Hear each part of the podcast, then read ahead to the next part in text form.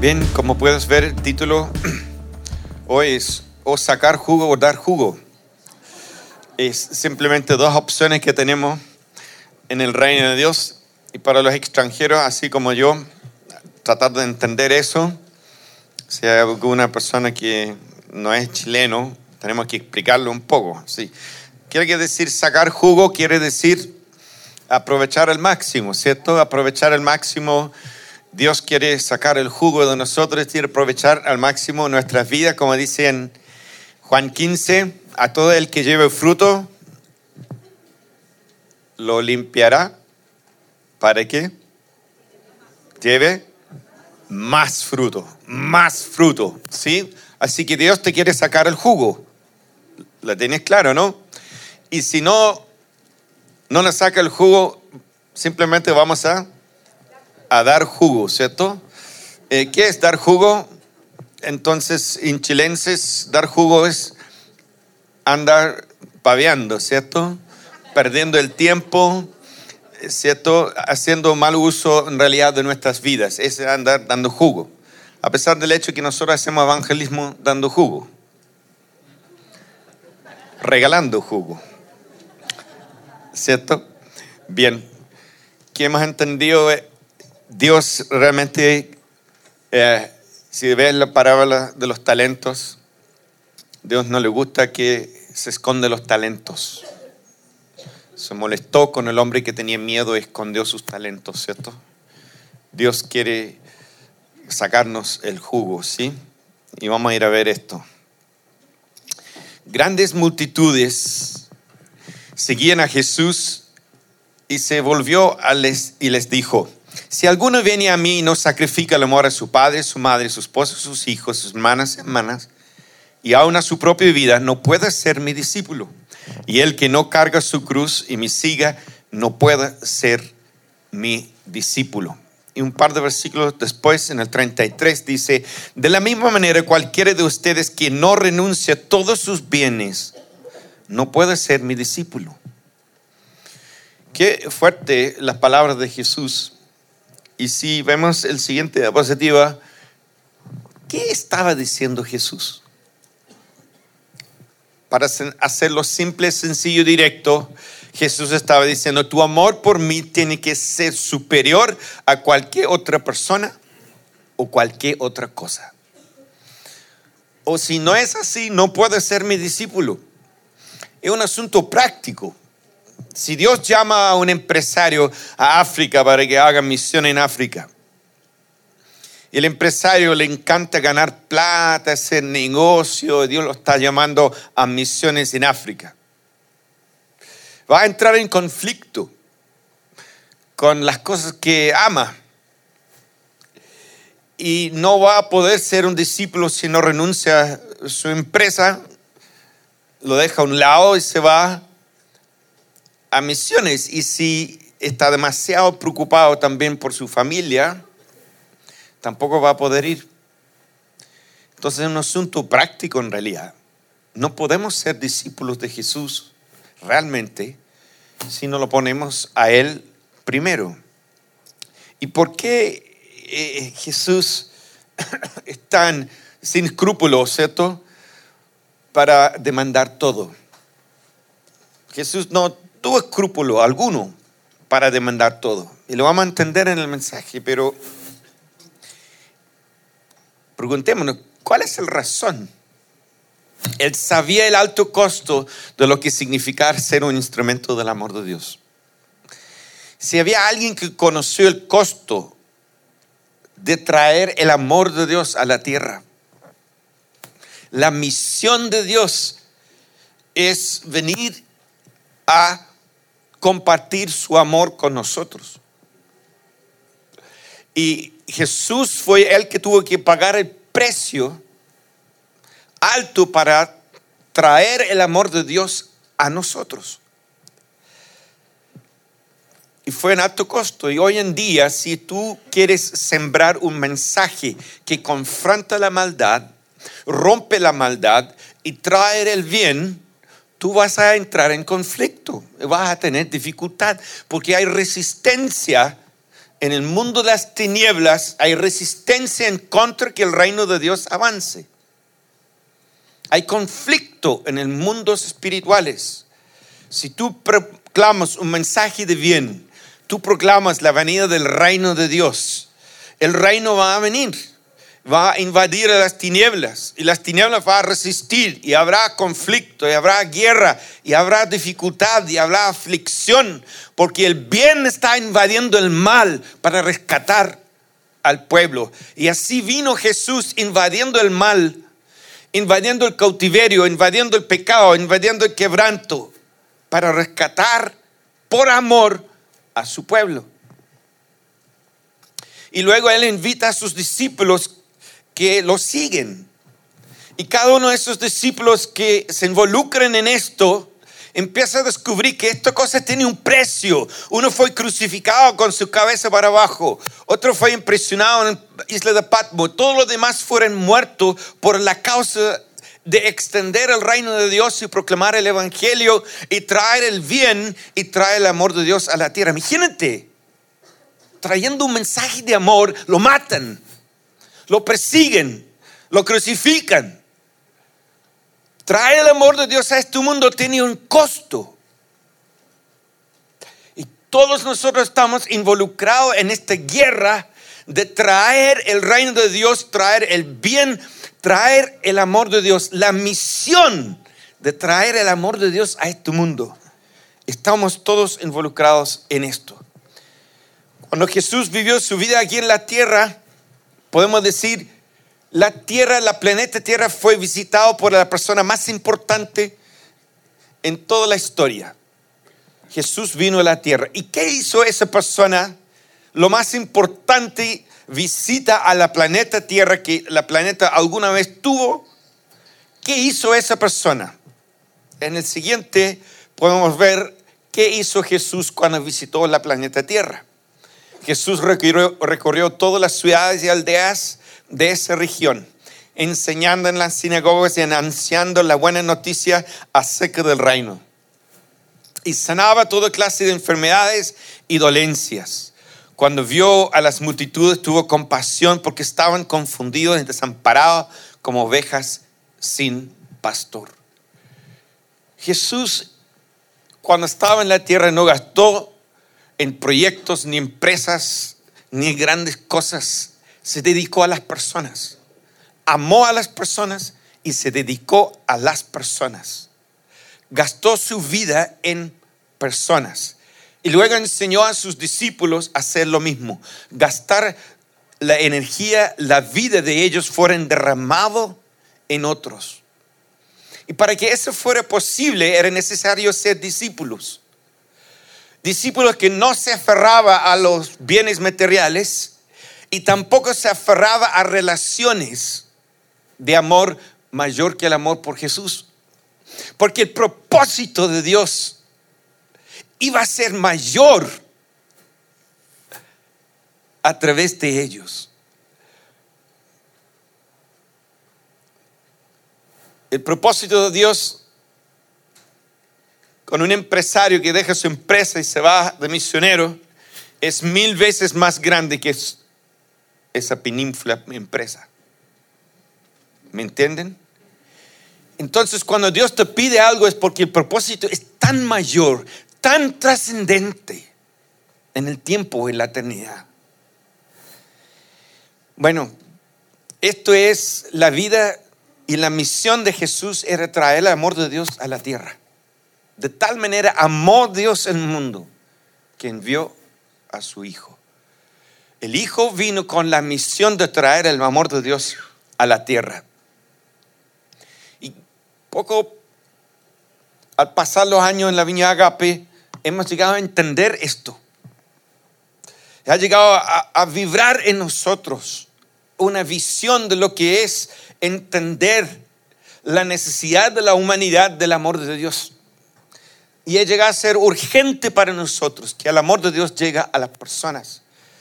Y Dios nos usa nuestras vidas y usa esta iglesia para este propósito. Y en el siguiente podemos ver, no hay nada más valioso en esta vida de que ser parte de una visión como la visión agape. Y yo, lo voy a ir entendiendo mientras que lo voy explicando.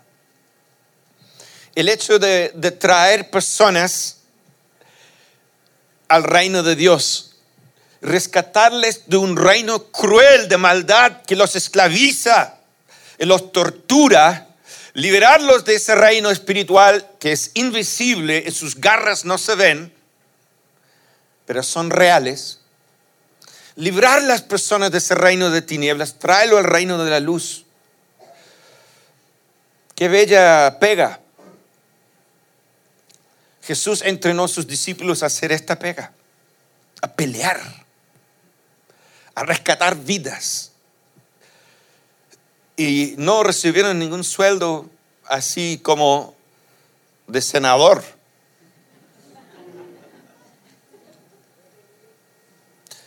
Y de otros sobresueldos tampoco. Pero se dedicaron con absoluta pasión y entrega de vida total a la misión, sin ninguna promesa de sueldo. Es por amor que rescatamos vidas del pecado y le llevamos a una relación con Dios. Como dice la Biblia, tenemos el ministerio de la reconciliación. El amor de Dios vino a rescatar, a salvar, y nosotros ahora somos mensajeros de esa, de esa misión de Dios. Y el hablar del Evangelio a otros se reconcilian y se reconectan con Dios. Y todas las otras cosas que agarraron sus vidas como heridas, daño, quebranto, empiezan a resolverse porque son reconciliados con Dios. Y Dios usa la iglesia y usa nuestras vidas para sanar esas personas. Y en la comunidad del amor de Dios aquí en la tierra, cuando esté funcionando bien, como debería funcionar, no perfecto, pero cuando funciona sanamente, es el lugar donde descubren cuán preciosos son las personas, cuán valiosos y amados son para Dios. Si tú vas a una iglesia y no descubres que Dios te ama, ¿de qué me sirve esa iglesia? Si tú vas a una iglesia y no te sientes amado, ¿para qué existe esa iglesia? Si tú vas a una iglesia y no te ayuda a resolver tus problemas, ¿para qué existe esa iglesia?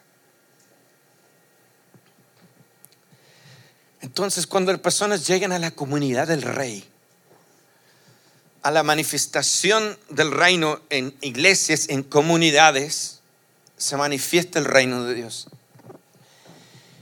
En donde pueden descubrir cuán amados son por Dios. En una forma práctica por el amor de los hermanos. Y que son valiosos, que son amados por Dios. Qué, qué hermoso esto. Traer valor a vidas estropeado en dolor, quebranto y pecado. empieza a decir, para que empiecen a entender, ¿habrá una tarea más bello que esto? Lo pongo y pregunta en tu mente, después lo vuelvo a preguntar. Que la gente descubre que son hijos amados por su padre, que tienen padre que los ama profundamente, están comprometidos con ellos, que les da identidad, y pueden librarse del autorrechazo y logran saber que son amados por Dios y a través del amor de Dios para con ellos dejen de mirarse en el espejo y decir, no me gusta lo que veo, rechazo lo que veo, aborrezco lo que veo, aunque la cara brilla bien y lo pinto bien, pero no me gustan los demás tampoco. Vivir con una persona que odias todo el tiempo no es muy agradable, ¿no? Hasta que las personas puedan aceptar a sí mismos, amar a sí mismos, sentir reconciliado consigo mismo, porque el amor de Dios los ha amado tal como son. Qué, sanador el amor de Dios, donde la vida humana cobra alto valor. Y no sé si está bien escrito, pero tal preciosura en donde se puede descubrir el valor de su prójimo. Y una vez descubierto cuán grande es ese amor de Dios para conmigo, algo cambia en mi chip. Alguien que menospreciaba el prójimo, que despreciaba personas, algo cambia. Empieza a ver con los ojos de Dios al prójimo, con el corazón de Dios el prójimo. Entonces estamos produciendo un cambio aquí de gente que odiaba, menospreciaba, gente violento, abusadores, empiezan a cambiar, a descubrir cuán amados son por el amor de Dios. Empieza a mirar con otro ojo su prójimo y Dios a cambiar el corazón poco, los violentos dejan de ser violentos, los que odian dejan de odiar, los que menosprecian aprenden a honrar. Y, y estamos haciendo una pega de lo más precioso en que un ser humano se puede involucrar. Estaba hablando con un joven que estaba viendo un proceso de sanidad, descubriendo todo el quebranto en su vida. Y al hablar con él, simplemente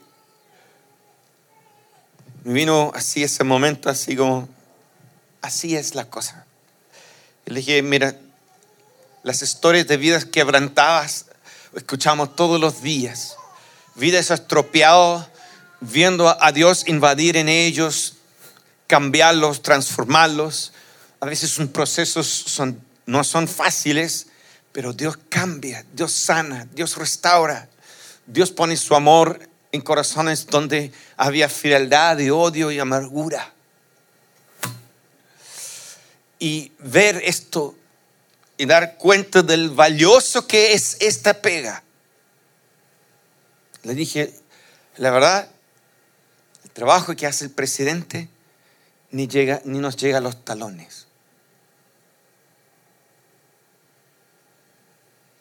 Y estaba en un retiro de pastores de otra denominación, me invitaron a compartir en su retiro con ellos.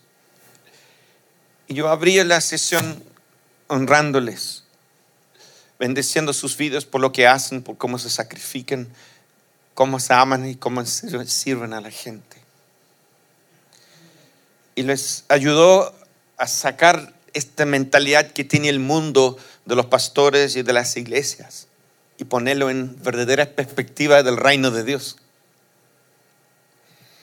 Le dije, lo que hace el presidente ni les llega a los talones de ustedes porque trabaja con vidas que Jesús ama, vidas por lo cual Jesús dio su vida y derramó su sangre. Y tú tomas esas personas en tus manos y ustedes pastorean esas personas. Y ustedes aman esas personas que son el tesoro de Dios aquí en la tierra. Lo que hace el presidente ni le llega a los talones de lo que hacen ustedes. Poner en perspectiva lo valioso que es la pega de lo que están haciendo ellos. Así, este trabajo tan bello, cuando se hace bien, produce que las personas que vienen frío, herido, quebrado, indiferentes, apartados de Dios, se reconcilia, empieza a vivir una relación con Dios, a poquito empieza a vibrar nuevamente su su vivencia con Dios, experimentan a Dios, experimentan su amor, empiezan a tener una vida y una relación real con Dios. Y mientras que este empieza a suceder, lo enseñamos como un estilo de vida acá. Amar a Dios apasionadamente es un estilo de vida. Y personas a veces llegan a la iglesia, están un par de años así como, súper encendido, después se apagan, súper encendido, después se apagan, súper encendido, después se apagan. Pero con el tiempo, la madurez, se van madurando y se van adquiriendo un estilo de vida donde son constantes. Viven apasionados todas las semanas de sus vidas y enamorados de Dios. Y esa vida que se logre eso en el discipulado, en los grupos de oración, los grupos pequeños, la escuela del reino, eh, simplemente los desafíos de la iglesia, buscar a Dios, los ayunos, todo lo que sucede está enfocado en que esa persona logra esa vida con Dios, donde vive apasionado y mantiene apasionadamente su vida con Dios. Y esa vida, con el tiempo, libera un poder tremendo. Ahora, enamorados de Dios como un estilo de vida, libera el poder y pasión para dar la vida como Jesús nos desafía. Una persona que no está en una tensa relación de amor con Dios no puede dar su vida. Porque es lo único que, tiene y se aferra a su vida. Y no va a dar su vida, porque es lo único que tiene. Pero si tiene una relación de amor con Dios y esa relación de amor llega a ser su tesoro, puedo soltar todo lo demás. Porque esa relación de amor lo sustenta, lo llena, lo satisfaga, le da valor. Y todas las demás cosas que estaba aferrando ya no son importantes. Y puede dar su vida por otros. Empieza a perder su tiempo para entregarlo a otros. Tomar su dinero, ayudar a otros. Pone sus talentos a la disposición de Dios etcétera. Y es nuestro desafío como iglesia, que tú dejas de vivir así. Un tiempo ya en los nubes, después. Desarrolla un estilo de vida disciplinada en buscar a Dios y constancia, logra la constancia. Para que ese fuego vibra en ti y esa pasión corre por tus venas de forma constante. Porque libera en ti el poder amar. Y empezamos a ver vidas que antiguamente tenía odio. Empiezan a amar vidas que eh, estaban heridos y cerrados, ahora se abren a relacionarse con otros.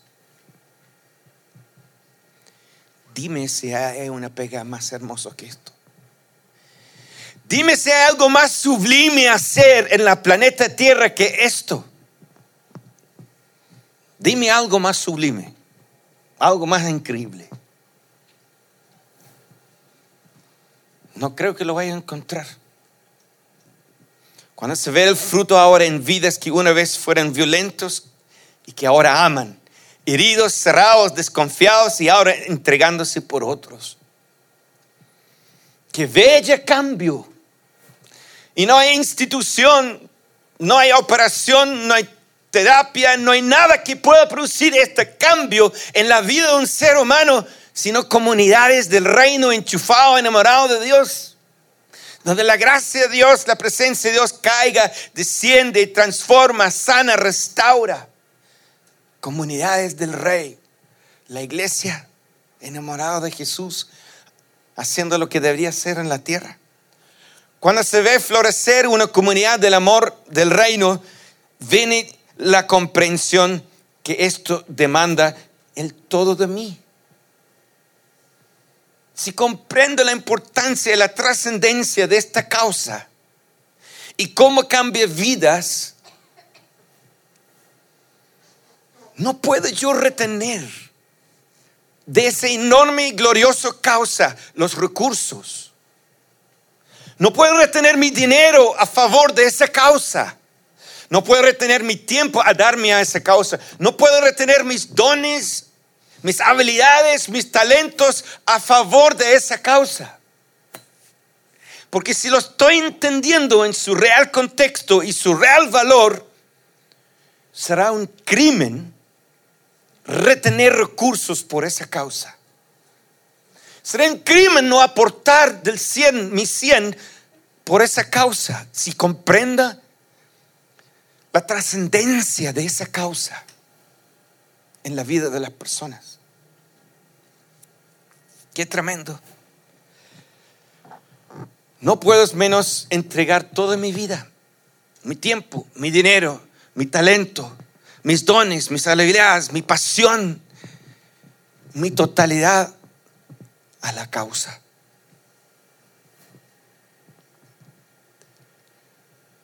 Qué hermoso es cuando se prende el fuego del amor de Dios en corazones y la iglesia sepa administrar esa pasión, manteniendo el fuego encendido en amor por Dios, amor por las personas. Y así Dios empieza a fluir a través de personas y mostrar su amor a través de personas. Llegamos a ser la misión de Dios participamos en la misión divina de Dios en la tierra. Y todos jugamos. Todos tenemos dones, todos tenemos tiempo, todos tenemos habilidades, todos tenemos un poco de luca y tiempo para aportar con esta causa. Bueno, como le hemos explicado, estamos en una serie hablando sobre las cuatro facetas del proyecto Omega, Hoy hablamos de la iglesia como una de las patas, las cuatro patas del proyecto Mega. Para los que no saben, iniciamos esta iglesia con una pequeña visión, lo escribimos en papel. Y ligerito después de un tiempo, Dios ya había cumplido esa visión. La habíamos logrado. Quedamos sorprendidos, pero Dios lo cumplió. Y en eso Dios viene y nos habla, extiende la visión a lo que nosotros hoy en día hablamos sobre el proyecto Mega. Fue así que Dios hizo una pregunta así, ¿y si no, dinero no era un límite? ¿Cómo se viera esta cosa? Y me bajó un menú así, iglesia, colegio cristiano, escuela de misiones y ministerio, centro de misericordia. Y cuando entendí que estas cosas iban a funcionar juntos, iban a necesitar un lugar físico donde funcionar juntos, porque hay una dinámica especial cuando funcionan juntos. Acá, cuando tuvimos el Instituto de Agape acá, en las salas acá, terminaba las clases el viernes, los cabros acá, después del colegio, después venía la reunión de jóvenes y salían de evangelizar y llegando temprano antes de clase en la mañana para orar y una dinámica de vida y de conexión entre colegio, iglesia, relaciones, Espíritu Santo moviendo. Hay algo poderoso en eso. Y todo esto Dios empezó a desafiarnos a iniciar un proyecto para tener un lugar físico donde esto pueda funcionar bien. Aquí arrendamos, el espacio es chico, acá el colegio tuvo que retirarse porque creció y no hay espacio aquí para el colegio. Estamos haciendo tres reuniones el día domingo matando a los pastores, pero no importa.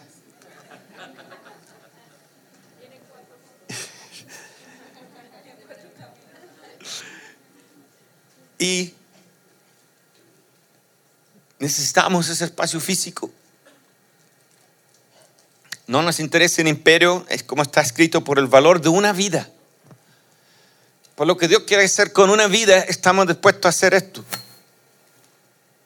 Pero necesitamos ese espacio para funcionar y ese llegó a llamarse Proyecto Omega. Estos cuatro cosas funcionando juntos en un lugar físico. Así que pusimos una meta, más o menos en el principio decidimos ya seriamente empezar a juntar dinero para estos proyectos. Y en el 2015 pusimos una meta de 150 millones para un pie, para una propiedad. Y decimos, ya en 18 meses tenemos que juntar esas lucas. Pero de verdad, si uno sigue la pista bien, del junio del 2015 al diciembre de 2016 logramos solamente 50 millones. Ese fue el resultado de la meta ofrenda de aquel tiempo. iniciamos 2017 con el desafío vigente de juntar otros 100 millones. Y así fuimos luchando, batallando. Y hay un equipo que se llama el equipo Omega, es un equipo de gente increíble que trabaja netamente en esto. Hacen eventos, eh, cuando están las fiestas patrias recaudan fondos, trabajan, organizan, eh, recaudan los compromisos. Un equipo de gente realmente precioso dedicado a esto porque creen en esto.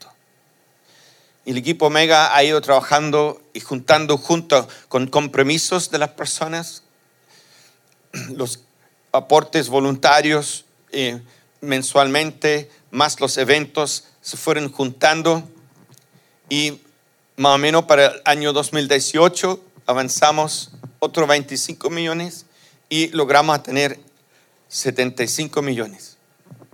Y así hemos ido no logrando las metas, pero sigamos avanzando, batallando hacia allá. Y en el informe de julio 2019 tenemos 101 millones. El desafío vigente es reunir 49 millones más a llegar a esa meta. Ahora estamos constantemente mirando propiedades, viendo posibilidades, de repente aparecen cosas en el camino, pero sigamos luchando con esto porque creemos que necesitamos un espacio físico donde toda esta actividad del reino pueda suceder y podemos seguir que el amor ágape alcanza y transforma mucho, muchas más vidas. Así que hemos propuesto un nuevo desafío para la iglesia, partiendo ahora en septiembre y tirándose hacia febrero de 2020 y la meta de reunir 2 millones mensuales para lograr 2 millones de aquí a febrero 2020. Así, ¿cómo lo vamos a hacer? Todos los ministerios de la iglesia ofrendan mensualmente. Es decir, los jóvenes, los hombres, mujeres, todos los meses luchan, batallan hacen su ofrenda, los grupos pequeños también. Así vamos trabajando en las pequeñas áreas de la iglesia, luchando para juntar una ofrenda mensual. También los que ya hicieron un compromiso, les animamos que sigan con su compromiso. Y los que no han hecho compromiso, pueden hacer un compromiso mensual, aporte. ¿Mm? ¿Y cuál es la cosa? La idea es que mensualmente logramos. ¿Y qué pasa si no llegamos a la meta de 2 millones mensual?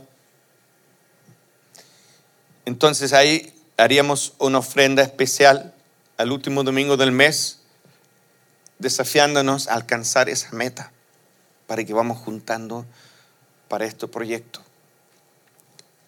Iglesia, esto es un desafío porque creemos en esta visión, creemos en el poder que transforma y restaura vidas, que es una misión sublime de lo más altísimo valor. Y que no puede ser que una misión que hace tan bien al ser humano se desprovisto de mi tiempo, de mi energía, de mi dinero, de mi compromiso. O tengo el corazón muy duro o no estoy realmente comprendiendo la trascendencia de esta en la eternidad con la vida de cada persona que es tocado.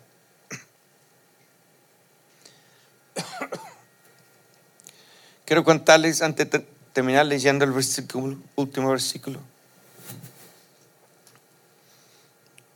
Yo estaba estudiando arquitectura en mi cuarto año cuando conocí a Jesús. Y, en ese año, en el examen final, nos visitaron una empresa de arquitectura que había ganado todos los premios de diseño últimamente en Sudáfrica.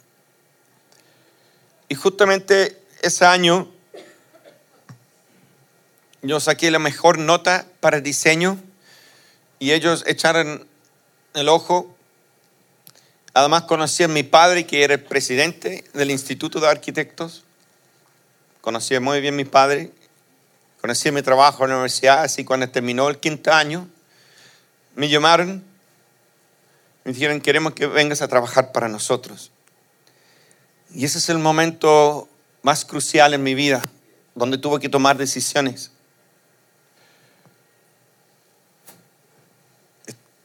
Me dejo contratar por la mejor empresa en Sudáfrica de arquitectura, el premio más grande que un estudiante de arquitectura podía tener. O pierdo todo y me voy a una escuela de misiones.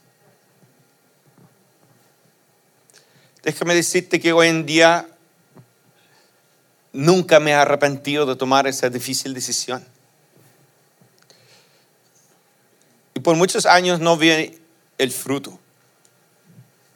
Muchos años no vi fruto.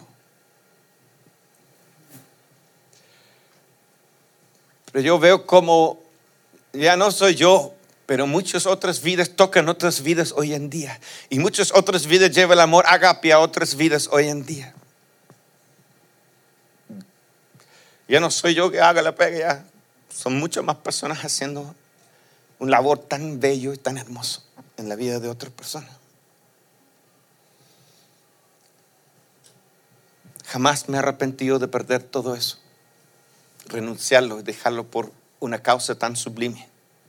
Y la verdad es que, si soy honesto, ni comprendía lo sublime y lo bello de la causa. A lo mejor tenía un pequeño vistazo de eso en el momento, pero cada año que pasa, veo lo bello, lo hermoso que es esta causa, por lo cual vale la pena dar la vida, vivir la vida y aún morir por esta causa. junto con el apóstol Pablo en Efesios capítulo 3, 18 al 19, Pablo ora por la iglesia intercede por la iglesia en Éfeso, pidiendo que, dice, y pido en sus oraciones que arraigados y cimentados en amor puedan comprender junto con todos los santos cuán ancho y largo, alto y profundo es el amor de Cristo. En fin, que conozcan ese amor que sobrepasa nuestro conocimiento para que sean llenos de la plenitud de Dios. Qué bello comprender esto, que la comunidad, nosotros, somos aquella institución que Dios creó para derramar su amor en medio de nosotros. Dice, junto con todos los santos. Es una comprensión que recibimos en comunidad de cuán alto y sublime y cuán profundo es el amor de Dios. Y es la comunidad del rey que contiene la revelación del amor de Dios. Y que cuán grande es ese amor. Ninguna otra institución, ninguna otra persona podrá comprender lo alto, lo ancho y lo profundo del amor de Dios, sino los santos juntos. Nosotros aquí, experimentando el amor de Dios, su presencia, su amor derramado, su misericordia, su gracia aquí revolviendo nuestras vidas y corazones, encendiéndonos en amor por Él y en amor por otros. Entendiendo cuán grande es la necesidad del mundo de conocer este amor. Y podemos repartirlo tú y yo a las otras personas. Qué alto y sublime privilegio, qué alto llamado, qué alta causa por lo cual dar mi dinero, mis recursos, mi tiempo, mi energía y derramarlo a los pies de Jesús de tal que esta causa corre sin impedimento, sin límite. Esto tiene que correr. Y si tengo que poner mi vida por esta causa, lo pondré. Si tengo que poner mi dinero por esta causa, lo pondré. Mi tiempo, mis dones estén disponibles. Porque esta causa tiene que correr. Es lo más sublime que podemos hacer con nuestras vidas aquí en la tierra. Te desafío, presénteme una causa más sublime que esto. Presénteme una causa más bello que veo una vida que una vez fue violento, transformar en una persona que ahora ama. Un padre que no cachaba ni uno de lo que ser padre, volverse en un padre que ama a su familia. ¿Hay algo más bello que eso? Iglesia,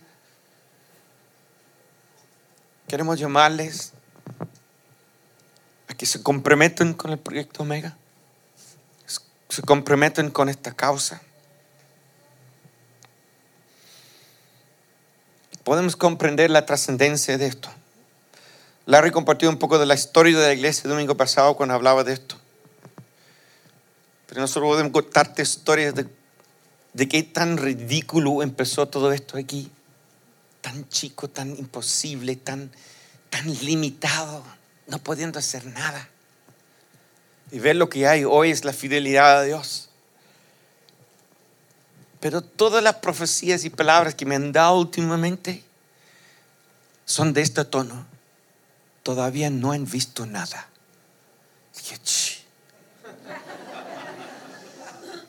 Pero es repetido y repetido y es la misma palabra. Todavía no han visto nada. Dije, tía, entonces, ¿qué vendrá? Entonces tenemos que creer, tenemos que tener fe, tenemos que ir con esto con todo el corazón. Oremos. Padre, gracias por hacernos parte de tan sublime causa en la tierra, que nuestras vidas pueden ligarse a ti y ser parte de tu amor, Dios, tocando y alcanzando. Señor, ayúdanos con este proyecto. No nos gusta hablar de plata, Señor. A mí no me gusta, Señor. A, a lo mejor hemos sido un poco, Señor, hemos evadido un poco este tema. Pero hoy, Padre, oramos para que tú nos toques como iglesia, Señor. Nos llama a este sublime y alta causa. Que componemos nuestros recursos enteros, Señor, a favor de tu causa aquí en la tierra, Dios. Bendice este proyecto de visita, cada uno, Dios.